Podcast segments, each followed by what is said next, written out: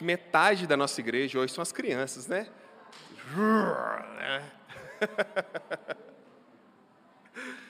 Ai, ai. Gente, vamos orar pela nossa mensagem, para a gente concentrar o nosso pensamento aqui. Hoje é a última mensagem em 2 Timóteo, então nós vamos fechar a carta de 2 Timóteo hoje, tá bom? Ó Deus, muito obrigado por ser um Deus diferente, que trabalha por nós, que se comove com a nossa fraqueza e se movimenta em nossa direção. Muito obrigado fala com tua igreja, apesar de mim. Toca nos seus corações, apesar de mim. Repreende o inimigo Satanás, que ele não nos atrapalhe, para que a nossa mente tenha clareza, tenha concentração, para que o nosso coração esteja aberto, para que as reflexões que o teu Espírito vai plantar em cada um de nós floresçam e possamos crescer em santificação, em unidade como corpo. Eu te agradeço. Em nome de Jesus Cristo. Amém. Paulo está finalizando, né? A sua carta. Paulo já está nos seus últimos dias, um momento de tristeza. E eu achei uma poesia que reflete um pouco o sentimento de Paulo nesse momento. É uma poesia de Fernando Pessoa de 1920, diz assim: Outros terão um lar, quem saiba amor, paz, um amigo. A inteira, negra e fria solidão está comigo. A outros, talvez, há alguma coisa quente, igual, afim no mundo real. Não chega nunca a vez para mim. Que importa? Digo, mas só Deus sabe que o não creio. Nem um casual mendigo à minha porta sentar-se veio. Desilusão, sozinho, angustiado, abandonado, sem nenhum mendigo para sentar-se com ele, sem nada quente para se aquecer, mas uma diferença entre Fernando Pessoa e Paulo. Fernando Pessoa diz: Que importa? Digo, mas só Deus sabe que não o creio. Paulo diria: Tudo importa, porque Deus sabe o quanto o creio. E por isso ele cita as palavras que nós vamos ler hoje aqui. 2 Timóteo, capítulo 4, do versículo 9 ao versículo 22. 2 Timóteo 4, 9 a 22, diz assim: Empenhe-se para vir até aqui o mais rápido possível. Ele está falando com Timóteo, tá bom? Porque Demas, tendo amado o presente século, me abandonou e se foi para Tessalônica Crescente foi para a Galácia, Tito para a Dalmácia, somente Lucas está comigo. Encontre Marcos e traga-o junto com você, pois me é útil para o ministério. Quanto a Tíquico, mandei-o para Éfeso. Quando você vier, traga a capa que deixei em Troade, na casa de Carpo. Traga também os livros, especialmente os pergaminhos. Alexandre o ferreiro me causou muitos males. O Senhor lhe dará a retribuição, de acordo com o que ele fez. Tome cuidado com ele também você, porque resistiu fortemente às nossas palavras. Na minha primeira defesa, ninguém foi a meu favor, todos me abandonaram. Que isto não lhe seja posto em conta mas o Senhor esteve ao meu lado e me revestiu de forças para que, através de mim, a pregação fosse plenamente cumprida e todos os gentios ouvissem. E fui libertado da boca do leão. O Senhor me livrará também de toda obra maligna e me levará a salvo para o seu reino celestial. Dê saudações a Prisca e Áquila e à casa de Onesíforo. Erasto ficou em Corinto, quanto a Trófimo, deixei o doente em Mileto. Faça o possível para vir antes do inverno. Eubulo manda saudações. O mesmo fazem Prudente, Lino, Cláudia e todos os irmãos. O Senhor esteja com o seu espírito. A graça esteja com vocês. E ele encerra a sua segunda carta a Timóteo. Vamos voltar um pouquinho e relembrar o que ele estava fazendo nessa carta. Timóteo, um jovem pastor na casa dos seus 30 anos, na década dos 30, diante de uma igreja com muitas dificuldades teológicas e relacionais, eu diria habituais, com alguns hábitos complicados diante do evangelho. E ele escreve essa carta com o objetivo de encharcar Timóteo de motivação. Ele quer motivar Timóteo a continuar, a não parar. Ele o tempo todo tenta fortalecer Timóteo no Evangelho, que é aquilo que nos dá a garantia de podermos chegar aqui hoje de manhã, por exemplo. Ou você acha que chegamos aqui porque somos bons? Algumas pessoas acham isso, né? Que nós chegamos aqui porque somos bons, porque mudamos toda a nossa vida, porque nos transformamos, porque somos diferentes, pessoas de uma categoria maior. Eles não sabem de nada, não é? Nós só chegamos aqui porque precisamos desesperadamente do Evangelho porque precisamos desesperadamente de Cristo, porque sabemos quem somos. E Paulo fala isso com ele o tempo todo. Timóteo, pelo poder do Evangelho, por aquilo que foi concedido a nós, por, por aquilo que recebemos, pela bondade e misericórdia de Deus, continue firme. Vai ser difícil, vai ser complexo, você encontrará oposição, mas siga em frente.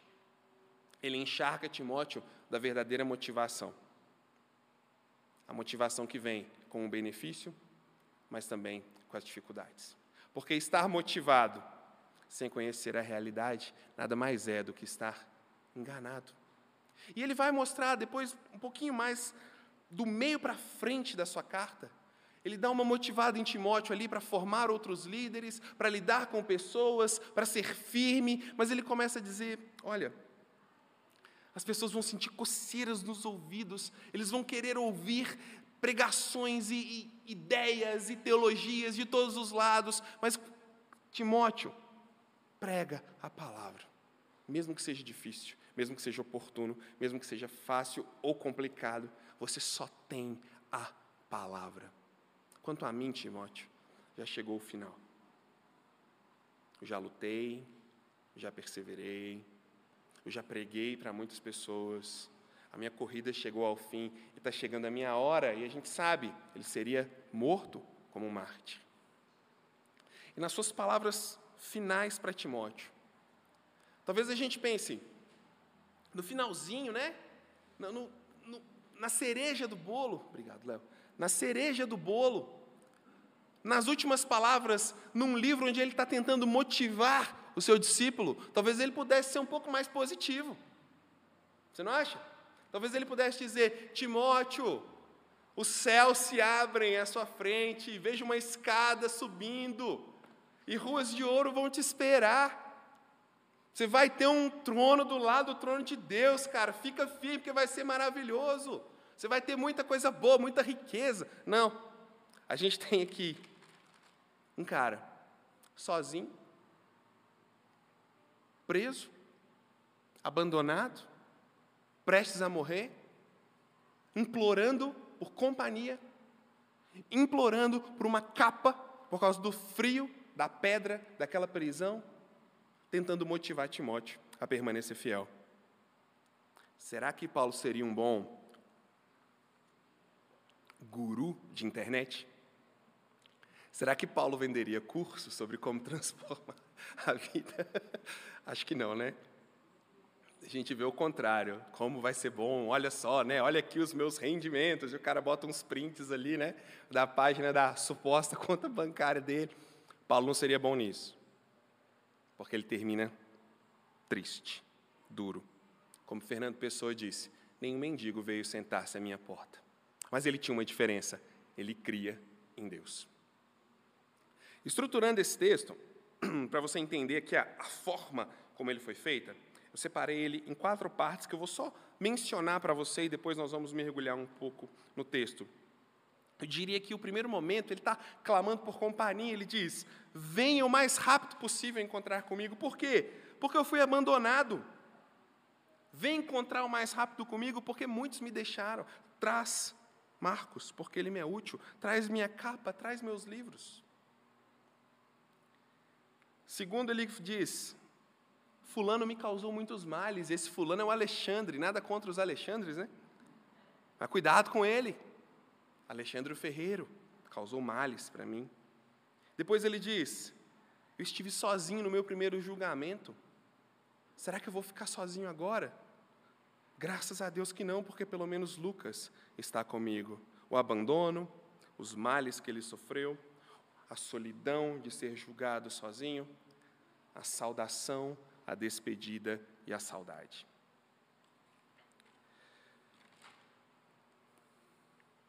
Mesmo o grande, o apóstolo Paulo, escritor de tantas cartas, pregador em tantas cidades, conhecido. Acho que nós falamos, gente, isso é estranho dizer, mas acho que a gente fala mais o nome Paulo do que Jesus na igreja, se bobear. É Paulo, né? Todo mundo fala Paulo, Paulo, Paulo. O tanto de carta que ele tem. Mesmo ele, essa pessoa que às vezes colocamos num pedestal injusto, porque é ser humano como nós tinha paixões, fraquezas, necessidades e fragilidades. E elas estão expostas aqui nesse texto.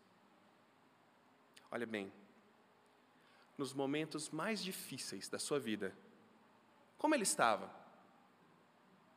Só. Nas horas cruciais, como ele estava? Sozinho. Quando ele foi julgado, ninguém se levantou a seu favor. Abandonado, Demas amou o presente século, o secularismo, talvez o medo das perseguições. Talvez ele não entendeu que a carta aqui era motivacional, né? Alexandre se opôs a ele, causou grandes males, prejudicou seu ministério. Abandonado nos momentos mais difíceis. Ele não esconde isso. Ele não faz questão de querer mostrar um homem forte indo para o seu momento final. Ele diz: vem rápido. Vem, eu preciso encontrar com você. Sentindo saudade dos amigos em missão, Tito e Crescente, amigos próximos, mas que estavam em missão em outros lugares, pregando o evangelho em outras regiões, mas ele sente falta dessas pessoas. Eles são um corpo. E ele não tem vergonha de dizer: que saudade, que bom estar juntos, que bom te ver, como eu queria que você estivesse aqui. Ele não se omite. Ele também não esconde os seus erros, porque agora ele está precisando daquele que antes foi considerado inútil e infiel, mas agora é útil. João Marcos. Lá em Atos, capítulo 12, versículo 25, depois capítulo 13, versículo 13, e finalmente capítulo 15, do versículo 38 ao 39, abra no capítulo 15. Gente, ali acontece algo. João Marcos, um jovem, segue em viagem, na viagem missionária com Paulo. Mas no caminho, ele volta ele desiste. Ah, esse negócio não é para mim, está muito difícil, está muito complicado. Alguma coisa passou na mente dele, observando o contexto, e ele voltou. Paulo ficou muito bravo com isso. Olha, capítulo 15, do 38 ao 39. Ah, vamos começar no 36. Eu estou lendo na NVI, para quem está olhando no celular.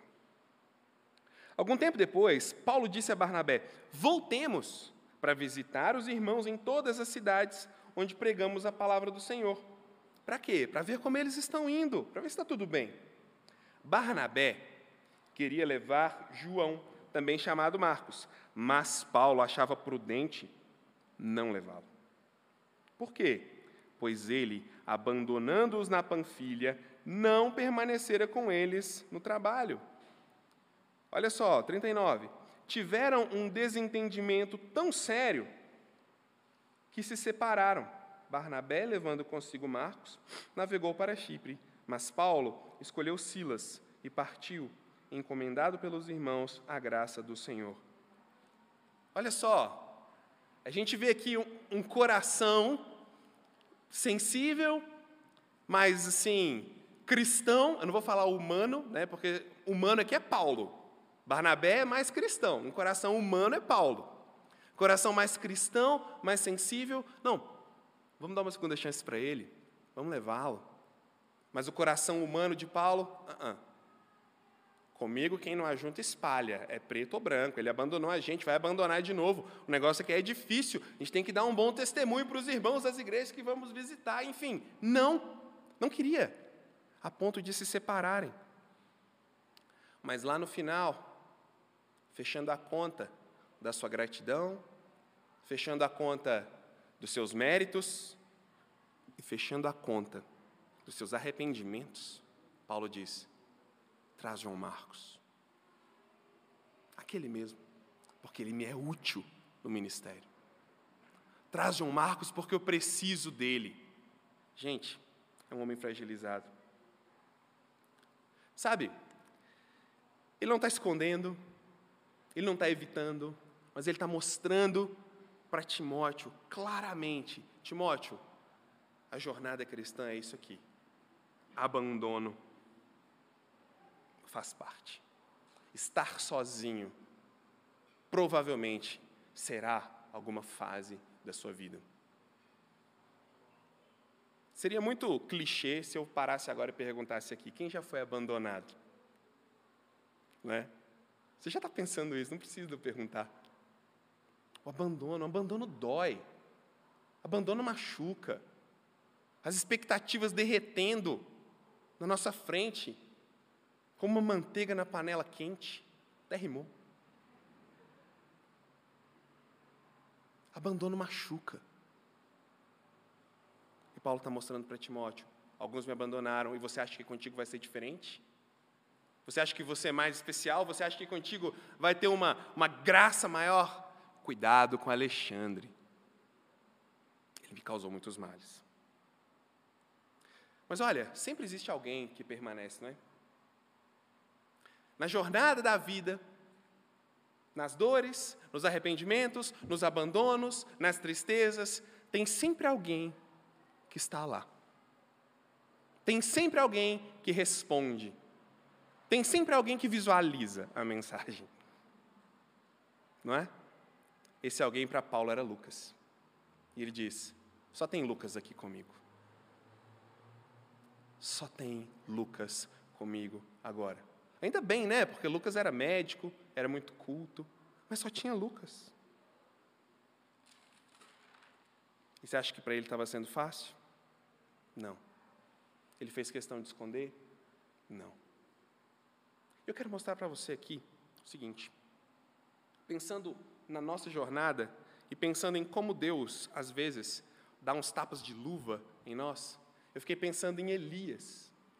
Lá, quando ele teve o seu embate com os profetas, lá quando ele foi perseguido por Jeza... quando ele foi perseguido, quando ele teve a depressão dele,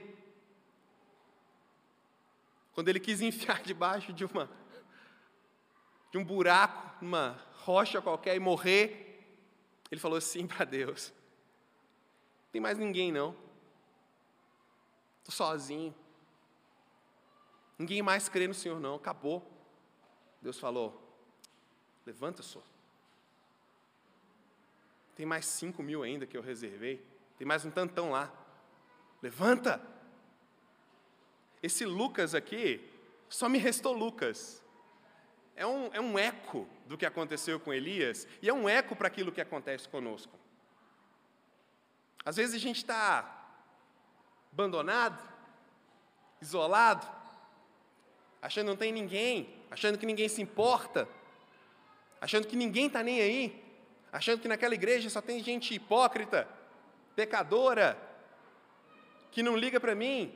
Quanto a hipócrita e pecadora, até que acertou, mas que não liga para mim, complicado, porque liga. Sempre tem alguém que se importa. Sempre tem alguém que se importa. Sabe quando? Quando a gente abre o coração e não esconde as fraquezas. Eu tenho falado muito isso.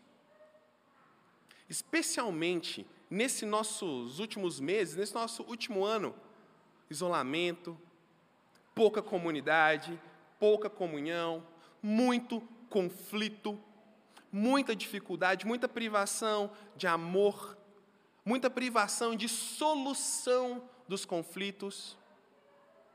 Tem muita gente sobrecarregada, angustiada, com o coração doendo, machucado, se sentindo sozinho e abandonado. E pode ser que ninguém fez nada ainda. Pode ser que ninguém ainda ligou. Ninguém ainda foi lá. Ninguém ainda convidou. Sabe por quê? Pode ser que ninguém ainda sabe. Porque quando a gente abre, quando a gente escolhe mostrar, tem sempre um Lucas na nossa caminhada.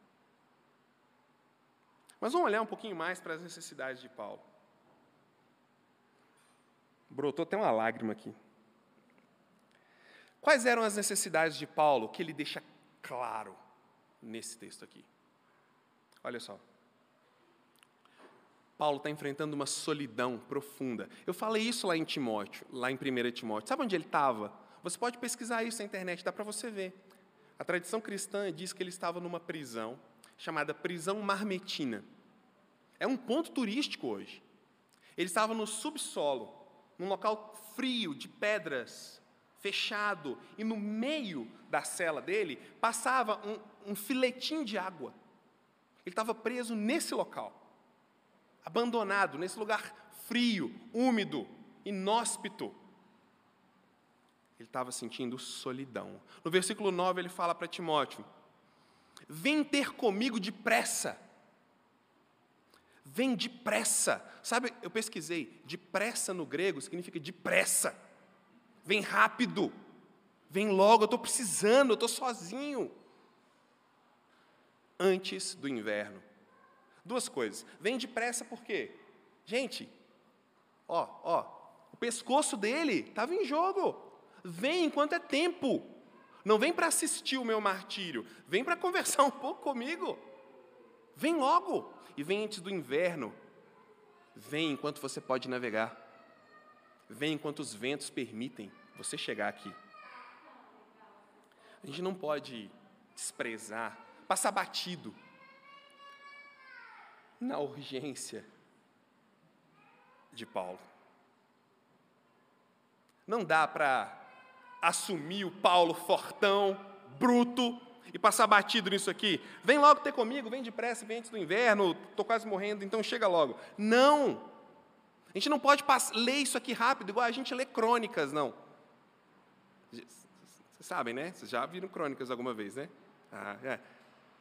Zé o que, não sei, filho de fulano, não sei o que, a gente está lendo na leitura anual, é ali que a nossa fé é provada, né?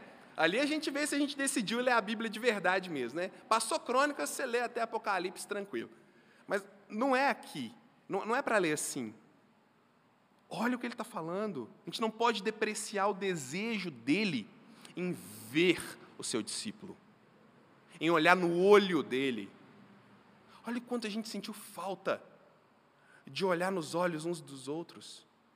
Gente, de quatro semanas para cá, quando a gente está se olhando mais, quando a gente está podendo pelo menos tomar um café juntos, a nossa igreja está diferente. Você concorda comigo ou não? Nossa igreja está diferente, está mais viva, porque a gente está experimentando uns aos outros. Olha só, lá no capítulo 1, no versículo 3 e 4, Paulo fala uma coisa, a gente focou nisso, eu vou lembrar você.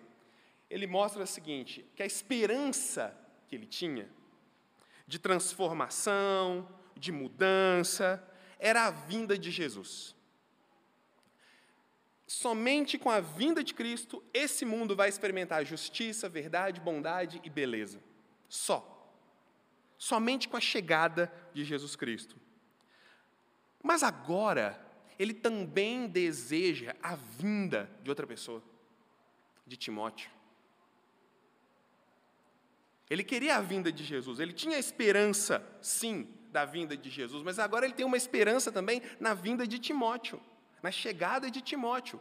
E essa chegada também é uma chegada que vai trazer transformação para ele.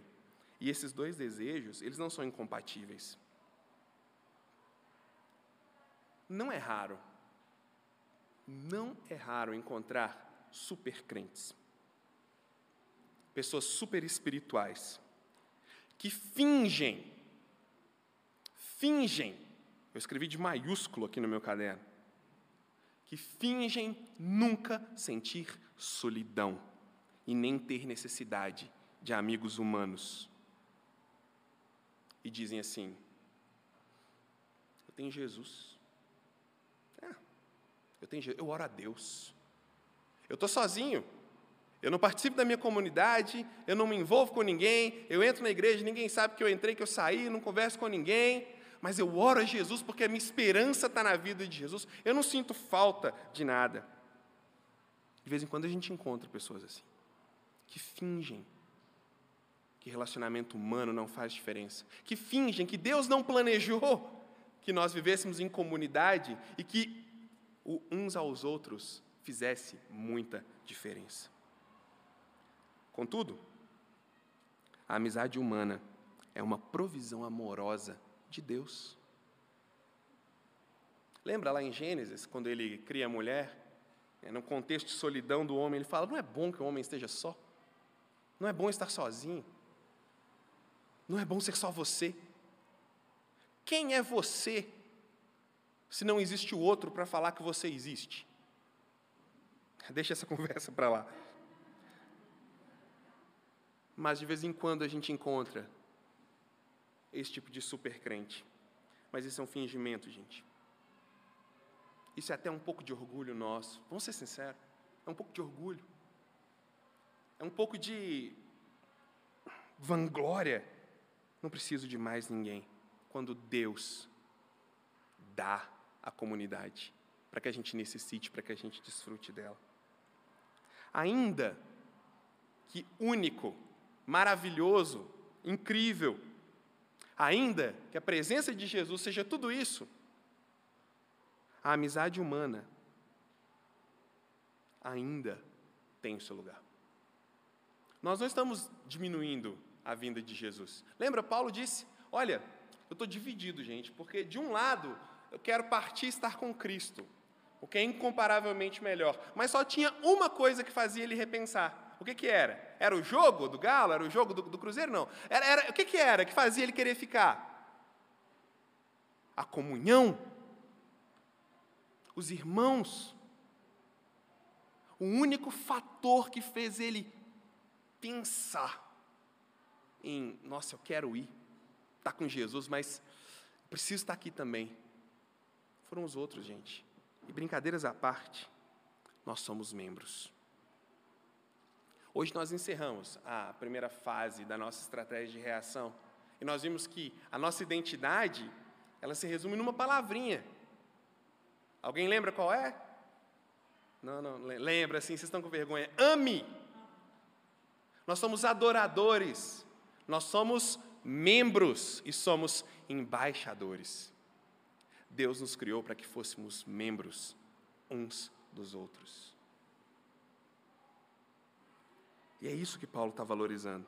Ele sente falta dos ausentes. Isso eu achei tão legal. Ele sente falta de quem não está ali, que estava perto dele e foi, para outros lugares. E ele sente gratidão por aqueles que estão longe fazendo a obra do Evangelho.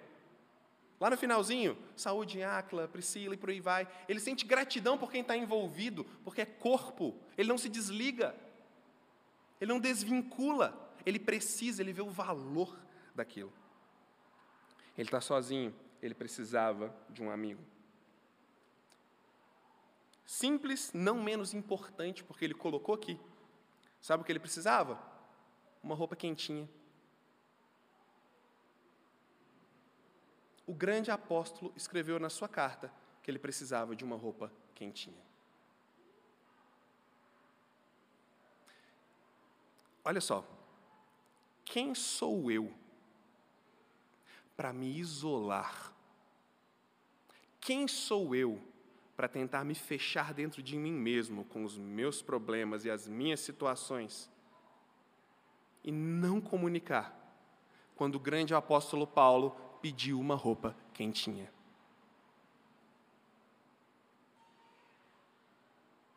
Olha o nível de vulnerabilidade comunitária desse homem. Só o Evangelho faz isso. Só alguém que entende que recebeu tudo de graça. Só alguém que entende que Cristo fez tudo o que ele precisava tem liberdade para se abrir com Cristo dessa forma.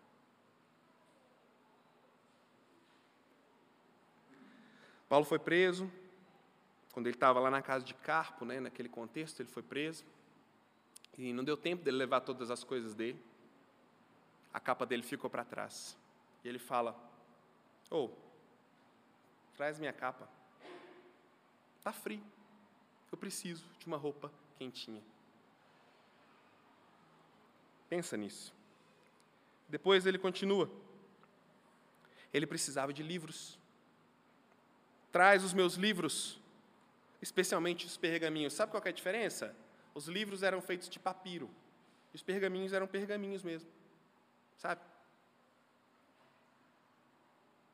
Traz para mim. O que é isso? Provavelmente, tem umas hipóteses, a gente não sabe porque ele não falou. Provavelmente, alguns escritos dele, alguns cadernos de anotações dele, ou as suas cópias do Antigo Testamento. Ele precisava disso, ele queria isso. Necessidades desse homem vulnerável lá, abandonado, sozinho, no frio necessidades. E ele simplesmente coloca isso, não só para Timóteo, para a gente, para nós. Ele eterniza isso. Imagina Timóteo. Eu procurei, gente, eu procurei bastante algumas citações de Timóteo. Se eu achava na história da igreja algumas coisas que ele falou, eu não encontrei ainda. Se eu encontrar, eu volto e conto para vocês. Mas imagina Timóteo lendo isso, lá longe, e vendo o seu discipulador, seu mestre, aquele que o ensinou tantas coisas, nessa condição. Imagina essa, essa faca entrando no seu peito. É bom a gente se colocar um pouco no lugar de Timóteo. Porque Paulo fala tanto, né? Lógico, ele que está escrevendo a carta, mas e Timóteo recebendo tudo isso? Né? Essas eram as necessidades de Paulo. Ele fala ainda, né? Na minha primeira defesa, quando ele estava sozinho, o Senhor o assistiu e o Senhor lhe deu forças. Olha que bacana. Ele recebeu forças do Senhor, mas as forças que ele recebeu do Senhor não deixaram ele não necessitado de comunhão do outro e do cuidado de outros. Achei a palavra. Não isentaram ele da comunhão. A força e o cuidado de Deus não isentaram Paulo da comunhão. Agora pensa nisso, gente. É muito comum a gente falar isso o tempo todo. Ó, oh, tá, eu não tenho, tem um ano que eu não, não participo do meu grupo de discipulado. Tem um ano que eu não tenho uma comunhão profunda. Eu não estou indo, mas é que eu estou orando a Deus. Sabe? Está aqui.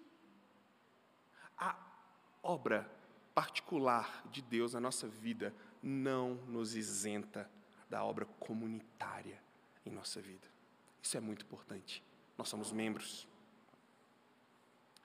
Ele recebeu esse auxílio, mas esse auxílio foi direto e indireto. Direto porque veio de Deus, indireto porque Deus usa a comunhão para auxiliar indireto, porque foi Deus quem criou esse contexto, foi Deus quem propôs esse contexto. E será que nós também não deveríamos utilizar e aproveitar desse contexto criado por Deus? Olha que legal o que o John Stott disse. Quando o nosso espírito está solitário, precisamos de amigos. Quando o nosso corpo está sentindo frio, precisamos de roupas quentinhas. O quentinhas é por minha conta. Quando nossa mente está aborrecida e pesada, precisamos de bons livros. Admitir isso não é fraqueza, não é falta de espiritualidade, é ser humano tocado pelo Evangelho. São necessidades naturais de homens e mulheres normais, mortais. O ser humano, continuando a citá-lo, o ser humano nunca é desnaturalizado pela graça em nenhum momento. A graça não nos torna super-homens ou super-mulheres.